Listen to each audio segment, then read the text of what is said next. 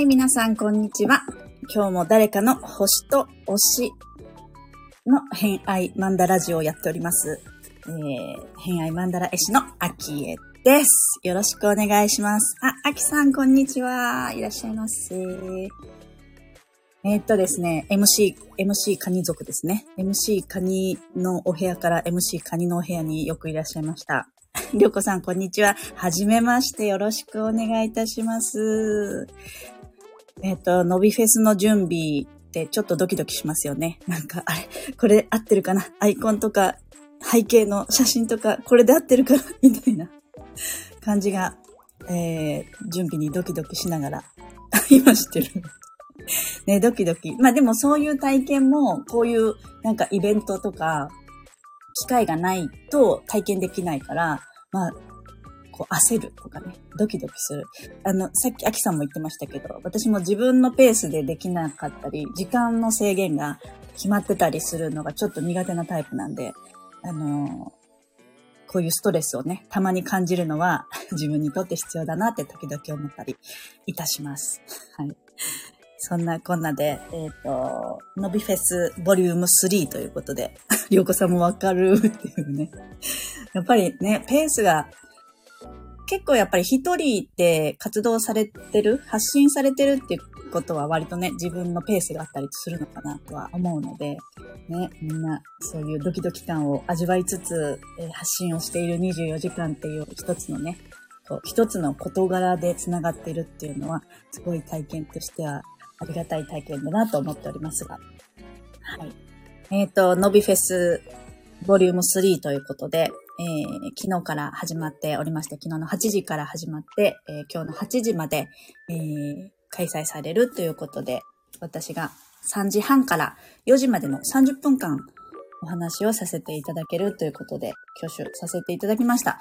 たまたまこの時間だけ、あの息子は、と夫がいないんですよ。そしてパッて見た時にはもうすでにノビフェス2枠ぐらいしか残ってなくて、あら？と思って。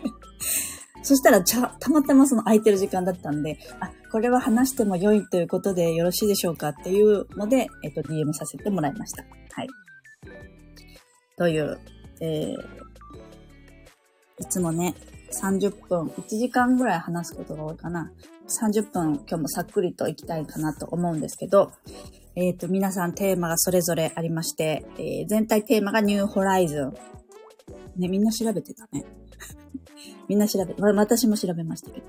えー、と、あと、個人的なテーマも一つカードを引いていただいたので、それも後でお話しできればなと思っております。まあ、ニューホライズン地平線、新しいね、地平線ということで、えっ、と、まあ、昨日、太陽水亀座イングレスしまして、えー今日は冥王星が水亀座に入ったということでですね。えー、あいこさんこんにちは。ありがとうございます。あいこさんこんにちは。あ、のびさんこんにちは。続々と MC カニの部屋から MC カニの部屋へようこそでございます。あの、エモさが私は伝播して、胸の中が、胸の中が水でいっぱいになってます。チャミさんこんにちは。ミサさんもこんにちは。はい。皆さんこんにちは。という、あの、エモエモ、みんなエモエモモードで、えーいらっしゃると思いますけれども。えっ、とですね、その、なんかこう、私水亀座が強いんですよね。あ、つばさんこんにちは。あ、ゆみこさんこんにちは。そう、あのー水亀座が強いんですよ。で、えっ、と、水亀座の話をちょっとすると、えー私は水亀座が太陽、月、えー水星が水亀座を持っておりまして、えっ、と、あ、みちるかさん、こんにちは。めぐるさんもこんにちは。あの、エモ、エモモードでお話をしております。ドライですけど。心はエモい状態でございます。そう。で、えっ、と、水亀が強くて、で、えーうち3人家族で、家族3人とも太陽星座は水亀座なんですよね。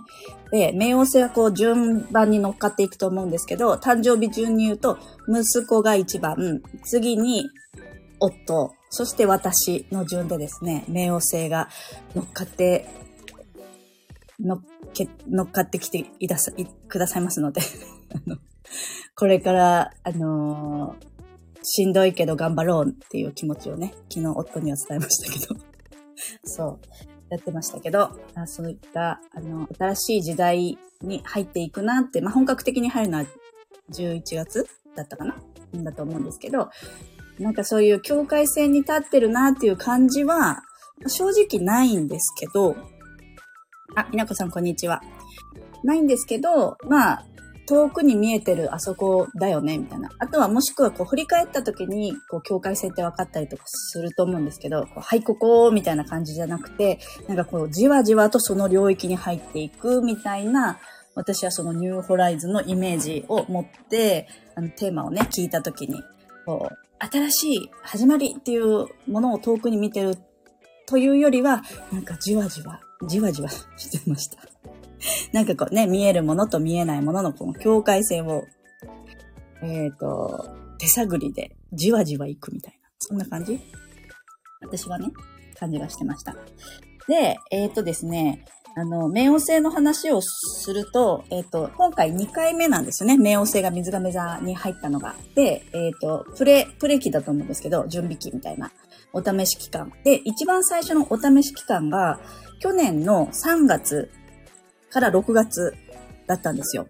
2023年の3月23日から6月11日までが、ヤギ座から水亀座に冥王星が1回入って、6月11日に出てったんですけど、改めて今回この、あの、ノビフェスに参加するにあたりですね、きっちゃ、きっちり振り返ったんですよ。手帳を見返して。皆さんどうでしたかね ?3 月、6月何があったか。そこで起こったことが、まあこれからその予習みたいなね、えー、プレ体験期だったので、その時の体験をちょっと覚えておくと、あの、構えずに、気楽に、そんなことがあるのかなみたいな感じがね、イメージできるっていうふうに言われてるんですけど、何があったかなを調べてみたら、えっとですね、息子はですね、親指が腐ってましたね。あ、そんなことあったわと思って。なんか、あ、体に来るタイプなのかなってちょっと思ったんで、でも、あのと、太陽星座は、11ハウスにいるんですよね。だから、まあ、あの、友達関係とかね、次高校生になるから、あの、新しい環境になるっていう意味では、すごくここからね、20年って、今15とかだから35までですね。まあ、デフォルトのあんまりそう気にせずに、これからしんどい、人生ってしんどいんだなって思いながら 生きていくのかななんて思いながら、えー、見ておりますけれども、まあその足の親指が、まあ、腐るっていうか、サッカーで怪我して、えっ、ー、と、爪のところが産んだんですよ。そこから菌が入って産んで、で、なんか一回病院行ったけど、整形外科に行って、ちょっとなんか違う処置をされちゃって、その後皮膚科に行ったら、あの、ちゃんとした処置が受けられて、えー、無事に治るっていう、その後も怪我したんだよな、なんか、大ごけして腰骨あたりの肉がえぐれるみたいな。なんかそういうのがあった記憶があるんで、ね、痛いですよね。ごめんね、痛い話。はい。リカさん、ケイシーリカさん、こんにちは。はじめましてですね。よろしくお願いします。すごめんね、痛すぎてね。あ、でも無事に綺麗に治ったので、それはね、ラップの、あの、純質療法をして、えっ、ー、と、潤いを、肌が綺麗に治るようにしてたんですけど、ステーキ、ステーキみたいになってましたね。そう、そんなことがあったのがその時で、で、夫のことはあんま書いてなかったから、多分、本人の中であったかもしれないけど、私からは見えてる状態では特になくて、私が何が起きたかっていうと、まさに、ノビフェスだったんですよね。1回目。第1回目のノビフェスって4月の16日だったんですよ。覚えてました？皆さん。ね、そうなんですよね。私、えっ、ー、と、これを手帳振り返った時に、ノビフェス4月の16日で、えっ、ー、と、その前に4月の3日にスタイフバトンを受け取ってるんですよ。そう、あ、そうそうそう、全体、全天体巡行の最後。なんかそんな記憶あるあるある。で、だったんですよ。だから、まさに、えっ、ー、と、4月の頭私このラジオを始めたのが、スタイフ始めたのが1月の23日なんですよね。もうちょっとで1周年、1周年記念になるんですけど、で、1月に始めて、まあ、それね、全天体巡行スタートの日に始めたんですよね。で、全天体巡行の最後に、あの、伸びフェスに出るっていうね、スタイフで始まり、スタイフで終わる。そして4月の3日の日にスタイフバトンを受け取って、で、4月の16日に伸びフェスをやったことによって、それまでね、X は稼働をほぼしてなかったんですけど、X の投稿をしたりだとか、まあそのね、ゆうじさん界隈だとか、のびさんの界隈の人たちと、ちょっとずつ、えっと、お話を、こう、SNS 上でするようになったりとかして、あ、みゆみゆさんこんにちは。そう。みゆみゆさんの偏愛マンダラを書かせていただいたのも、前回の冥王星水亀崎だったんですよ。そう。あの、見返してたんですけどね。で、あと、なので、えっ、と、ネット上の人との出会いとかつながりがぐんと増えた。まあ、すごい水亀座っぽいですよね。まあ、そういうものが増えていく期間に、えー、今日から9月までまたなるのかななんてイメージしながら、あの、今いるんですけど、あと何があったかまだ言うと、私これ30分で終わるのかなそうそうそうそう。みゆさんの。あとね、ロゴ、珍しくロゴを作ったりとかもしてて、あんまロゴは作んないんですけど、ロゴを作ったりとかして、あとね、えっ、ー、と、すごいエモエモなシーズンだったんですよ。第1回目のノビフェスも、すごい、もう、エモーショナルフェスティバルだったじゃないですか。すごい、エモエモフェスティバルだったと思うんですけど、あの、私は個人的には、あの、キングプリンスにドハマりしていた時期だったんですよね。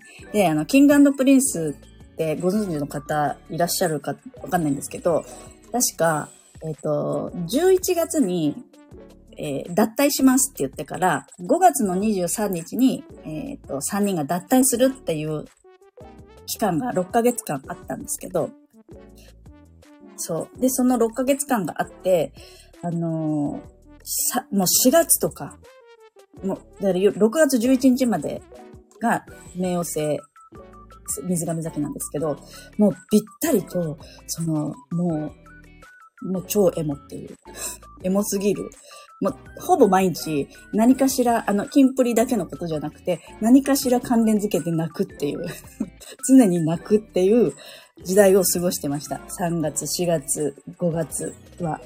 もう超エモエモ。あとね、米津玄師さんも大好きなんですけど、米津さんのライブに札幌で行ったりだとか、あとはね、母親が、あの、埼玉にいるんですけど、えー、札幌の方にコロナ明けで初めて3年ぶりぐらいに会って、で、母親と一緒にいろんなところ行ったりとかして、あと、小樽にその時一緒に行って、なんかこう、ステンドグラスに、すごい心を奪われるっていう経験をして、もう、もうずっとエモい感じ。ずっと母親にも、そういうアート的なことにも、キンプリにもエモいっていうね。そういう時期だったんで、こ今回もそうなのかななんて思ったりしましたね。あとはね、ゆうじさんの、あの、星団の、えっ、と、ノートの定期購読を、なんか再開したのが確かその頃で、なんかこう星読みをもうちょっとまた深めるっていうタイミングだったかなと思います。はい。なので、えー、そう、エモフェス、配信面白かったですか？そう、エモ、エモ類活。いやね、泣くって、なんか私子供が幼稚園を卒業するときに PTA とかやってて、こう、なんかこう、何？スピーチみたいな。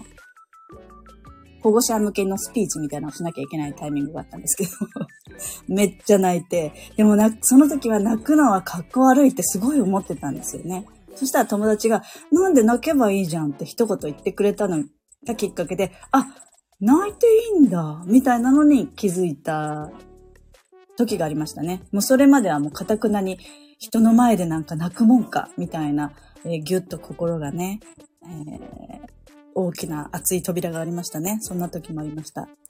そう、今はね、泣く、泣き、泣きたくなったら泣くっていうことがしてますね。いや、そんなに、そこら辺では泣いてないですけど。はい。エモ爆弾。そう。いや、本当に、あの、謎にキンプリ熱がですね、今はないっていう状態なんですけど、まあいろいろありまして、そこは語ると長いのでいろいろあるんですけど、そこの熱は今ない。なんか推し、そういうアイドル的な芸能人的な推しはいませんので、その辺のエモはないのかなと思いますが、はい。なので、あとね、全然話違うんですけど、前に、その手帳見てたらメモってて、のびさんが、スタイフかなんかで、あのー、そこにいる人たちをスイーツで例えてたんですよ。覚えてますかね？スイーツで、えっ、ー、と、あなたはこんな感じみたいな。誰々ちゃんはこんな感じみたいなので例えてて、私が言われたのが、あの、キムタクが、キムタクがやってたドラマのグランメゾン東京っていう、えっ、と、料理の？シェフの？あ、そうそう、よく覚えてますね。モンブラン。その時出てきたモンブランですね、みたいな話を、そうそうそう、よく覚えて、さすがですね。そう。アマファさん、私もなんか調べてて、で、その時言ってくださったのが、こう見た目はすっごい尖ってるんだけど、素材は体に優しくて味も素朴なやつなんですって言ってたのがすごく嬉しくて、あのメモってました。そんな人をスイーツに例えるなんて、なんて素敵なと思って。めっちゃメモってました。そうそう。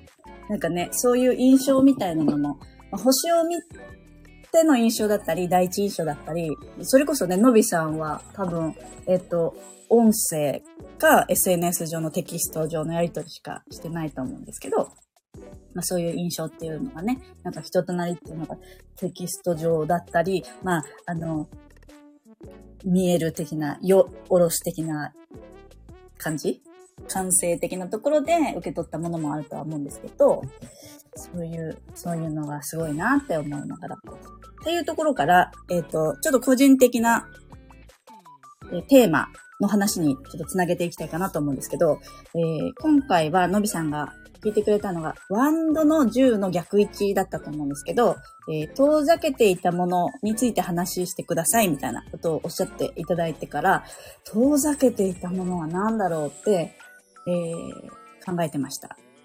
はい。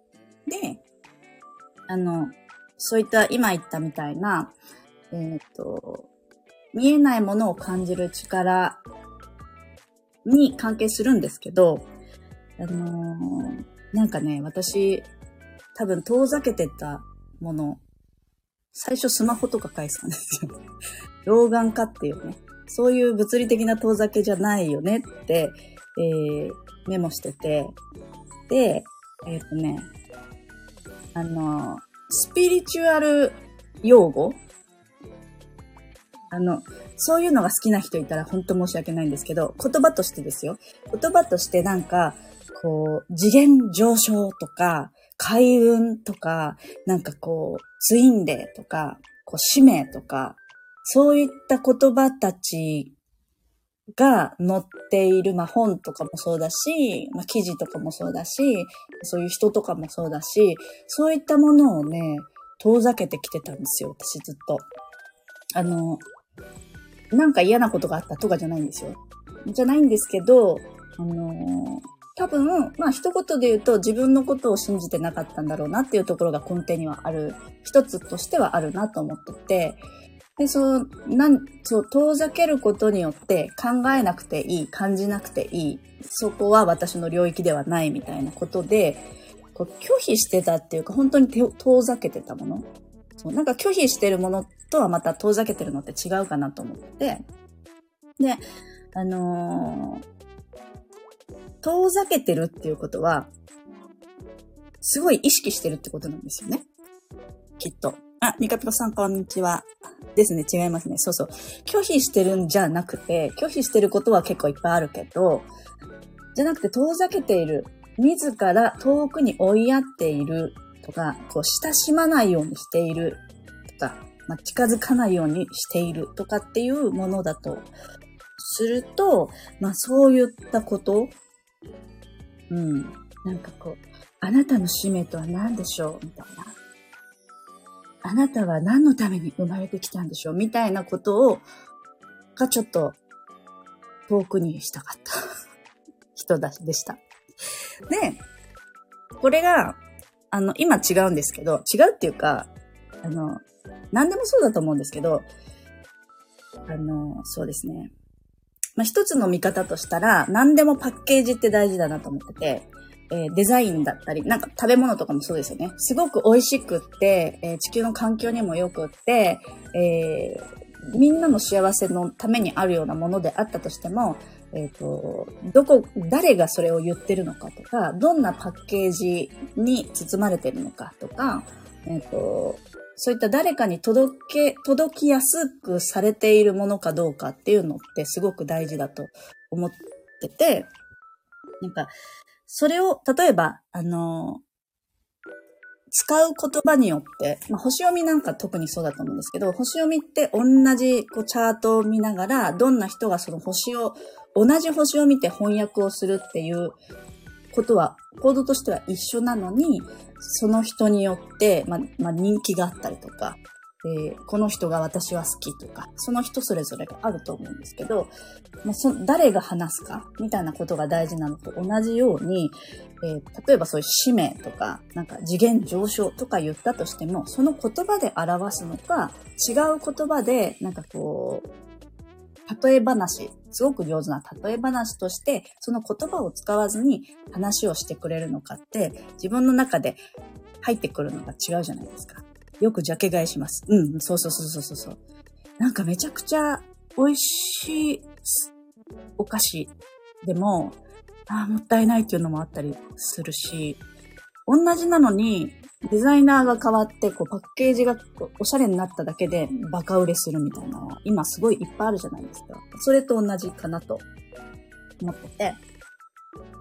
だから、こう、その人、誰が伝えてるかとか背景とかね、あとは自分の、自分自身の状況、今ある状況だとかによって、えー、届き方が違ったりするものだっていうのは、例えばその星を知ったりだとか、星をね、えっと、星読みのことを知ったりだとか、あと本もたくさんここ3年、4年ぐらいですごい読むようになったんですよね。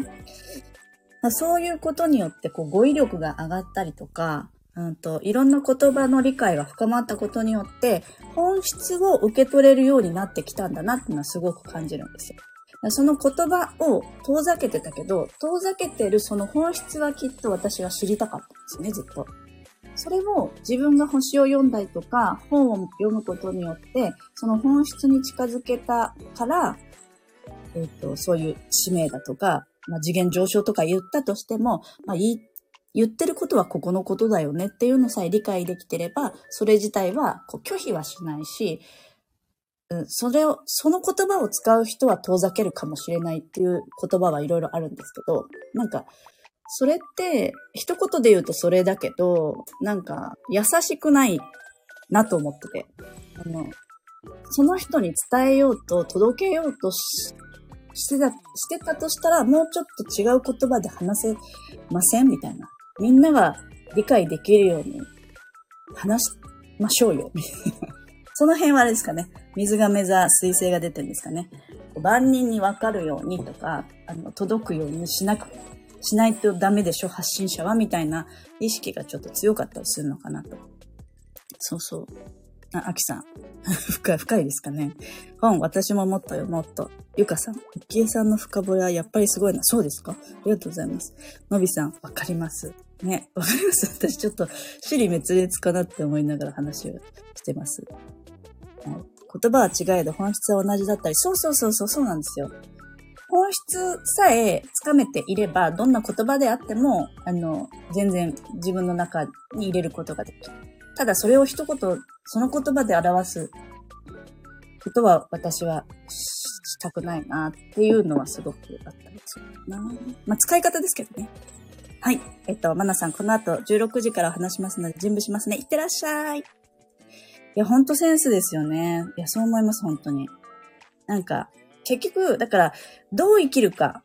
今日ね、みゆみさんの話でも言ってましたけど、どう生きるか、何でしたっけ？あの、師匠の師匠の方。君たちはどう生きるのって話ありましたよね。あの話なんですけど、自分がどうやって生きるかっていうのをこう選択できるっていうことを知ってから、ですかね。要は。そうそう。ね、ありましたよね、その話。その話を聞いたときにそうだなって思って、なんか、うん。あの、何でもかんでも、なんかこう、私手帳が好きで、手帳とこの星読みを手帳の中に組み込んで、あの、星読みでっていうのは未来をこう見るじゃないですか。未来を見る。例えば年間占いとかだったら、えっ、ー、と、今年のピークはここで、えー、こんな感じの何月は友達付き合いが広がってみたいな感じの流れがあると思うんですけど、それで1年間っていう未来を、まあ、眺めることができて、それを手帳に自分のリアルな予定と組み合わせて書いていくんですよね。で、実際に行動してみる？で、こで、やってみたことによってどんな事象が出たとしても、あの、自分が想像してたことじゃないことで事象が出たとしても、まあ未来は結局同じところに繋がってるっていうのがわかるから、まあ、自分でどれを選択していくっていうことができるっていうのが、なんかこう、星自体は自分の決めた意図のヒントにしてたりとか、指針にしたりだとかっていうことを、あの、する。なんかこう根っこの部分をさえ分かってれば、自分で決めていいんだみたいなね、ことでございます。あ、選ぶのは君だよってね。あ、そう、そうそうそうそう、ワークショップもありがとうございます。手帳と星のワークショップもしますけれども、そう、そういうなんかこう、ことがね、あの、なんでこの話になったかっていうと、この間、あの、この間の偏愛マンダラジオに元さん来てくれたんですよ。イラストレーターのね、あの、アイコン書いてくれた。元さん来てくれて、実は元さんの次に、えっと、ちえさん来てくれてるんですよ。あまあ、ちえさん来るんですけど、ちえさんとこの間おしゃべりをさせていただいて、あの、オイルパステルのちえさんですね。で、その時に、ちえさんは本当に、こう、感じる力がすごく強いっていうか、感じる力が、感じる力の方をちゃんと意識していこうって自分で決めてらっしゃって、それすごいなって思ったんですよ。私、知の星座がほぼないんで、一つぐらいしかないんで、体感ありきじゃなくて、もう本当に思考優位型だから、ちょっと先のことしか見てなかったりするんですよね。風星座さんって。そうじゃないですか。そうそう。あ、そうです。星を使うってことでございますね。そう。だから、その、あの、体感とか、え感覚、自分で受け取るっていうものをしっかりとされてらっしゃるから、いや、そういうのは本当にすごいなって思ってるし、えっ、ー、と、2024年の今年の私の目標は、えっ、ー、と、フィジカルフォーカスなんですよね。フィジカル、自分の体にフォーカスして、えっ、ー、と、自分のケアをフィジカルケアをしっかりしようみたいな年にをテーマにしてるんですけど、そういう自分の体の声を聞くみたいなことをできるようになりたいなって思って、ああ、なんか、憧れじゃないですけど、なんかそう、すごいな、いいなって思いながら、今回改めていろいろ考えてた時に、なんか体感よりも多分思考を優位にするのが私楽しいんだなって最近気づいたんですよね。そう、のびせん。いつも明確ですごいな。そうですかね。軽やかですよね。ね、風っぽさはありますよね。あの、水も持ってますけど、多めに。でも、あの、うん、そうですね。まあ、思考が優位なんですよ。考えるのが楽しい。なんか頭でっかちになっちゃって、机上の空論なんだよねって思ってた時期もあったんですけど、机上の空論を、私行動は行動しなきゃ何も変わらないのはすごくよくわかってるから、あの、机上の空論を実験するのが好きってわけでもないけど、えっと、うん、あの、つなげてカスタマイズして、それを実行するのが多分好きなんだなっていうのをすごい分かって、分かっております。みゆみゆさん、滑舌がクリアでいらっしゃる。調子いいんですかね？日中だからかな夜とかだとちょっとお酒飲みながらやったりする時もあるからかな。そう。あ、でも今日はクリアですね、確かに。気候が。みんなの話聞いてて、すごい回ってる気がします。うん。そう。なので、えー、何の話してたか そう。あの、机上の空論やろうじゃないですか。水亀座とかって。風さんは割かし多いかなと思うんですけど。そう。机上の空論でも、あの、思考はすごい働いてるから、それはそれでいいんじゃないかなって、ちょっと自分でも思うようになってきて。ただ、あの、そこで完結し、完結して、例えばその人のことをそう決めつけるとかは良くないけれど、えっ、ー、と、なんかそういう学びをしながら自分で答えを出してみて動いてみるっていうことをする。ただその後振り返りしないのがね、身にならない。そう。なんかこう、動いて、感じて、考えて、定着させる。みたいなのが多分いいと思うんですけど、あの、火の星座の人だったらね、動くが先に来る。だけど、私の場合考えて、動いて、感じて、定着させる。なんか風、火、水、土みたいな、この循環？にな、なるルーティンなんだろうなって、すごく思い、思いましたね。そう。なんか考えてばっかりだなって思ったけど、そうでもない。動いてるなって。そう、動きが伴っていればいいんじゃないかなってちょっと思っておりまして、えっと、そう。そうなんかこれからもね、そういう星だったり、発信だったり、そういうワークショップだったりとかを、そう、この間、とある人に、あの、アカシックリーディングしてもらった見てもらったんですけど、でもちょっと20分ぐらいなんですけど、そしたら、あの、言われたのが、伝道師って言われたんですよ。おおと思って。あ、伝道、私ドラゴンヘッドがいて座なんですよね。だから、あ、なんかこう、テイルをしっかりやってきて、まあ、双子座をきっとね、なんかそういったことをしっかりやってきたから、学ばなくても多分なんかそういうものに触れただけで理解はできると思いますよ、みたいな感じで言われて、そう。あ、先生。そう。先生味がありますかね。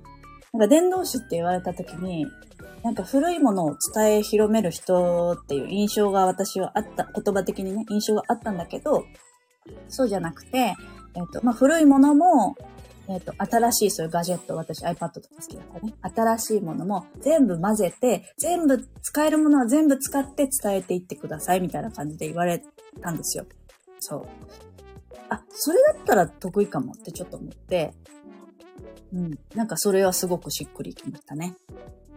なんか、あの、マンダラを書くっていう、私書くっていう作業、そんなに実は好きじゃないって話を ぶっちゃけて言うと、絵が、あの、うまくないんですよ。でも、だからめっちゃ時間かかるんですよね。書くのに。あの、かん、受け取っその人の言葉を受け取って思考して点をつなげて形にするのは脳内ですごい早いんですよ。でもそれを絵に描き起こすっていうのが絵が得意な人じゃないからささっと描くができないんですよね。ね、びっくりしますよね。だから、それを超超丁寧に丁寧に何回も書いてはあの、修正してみたいのを繰り返すから、時間がめっちゃかかるんですよ、私。まあでも、そう、やってるうちに、いろいろまた繋がって、面白いことにはなるんですけれども、そう、絵がね、得意な人っていいなって思ってます。まさかの告白でございますね。そう。ありがとう。平愛マンダラ大好きです。ありがとうございます。そうなんですよ。マンダラ描くのも好き。幾何学模様も描くのが好き。でも絵を描くのはちょっと苦手意識がある。正直。だけど、えっと、出来上がっていく様はすごい好き。で、自分の思考が形になっていくのもすごい好き。だから、あの、画力を上げたいなとは思いながらも、いやでもそこ得意なとこじゃないのかもしれないなって最近ちょっと薄々感づいておりましてですね。今更ですけど。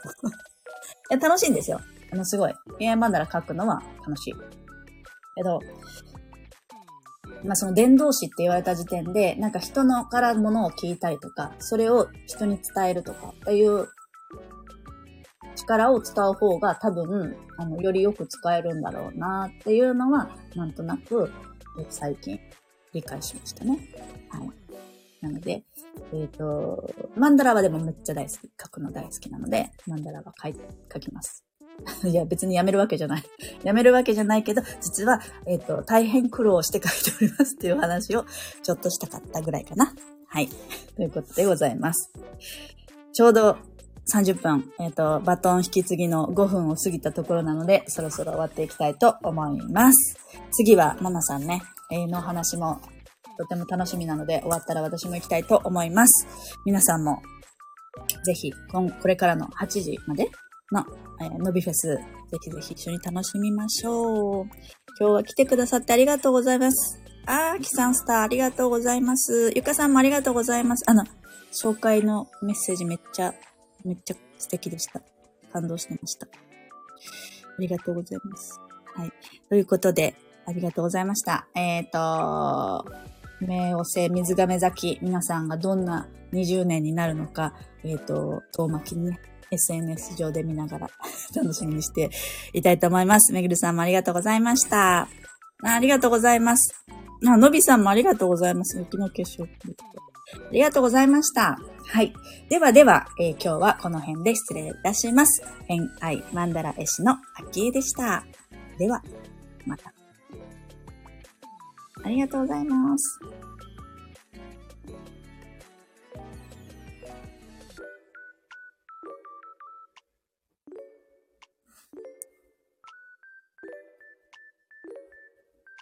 ありがとうございます。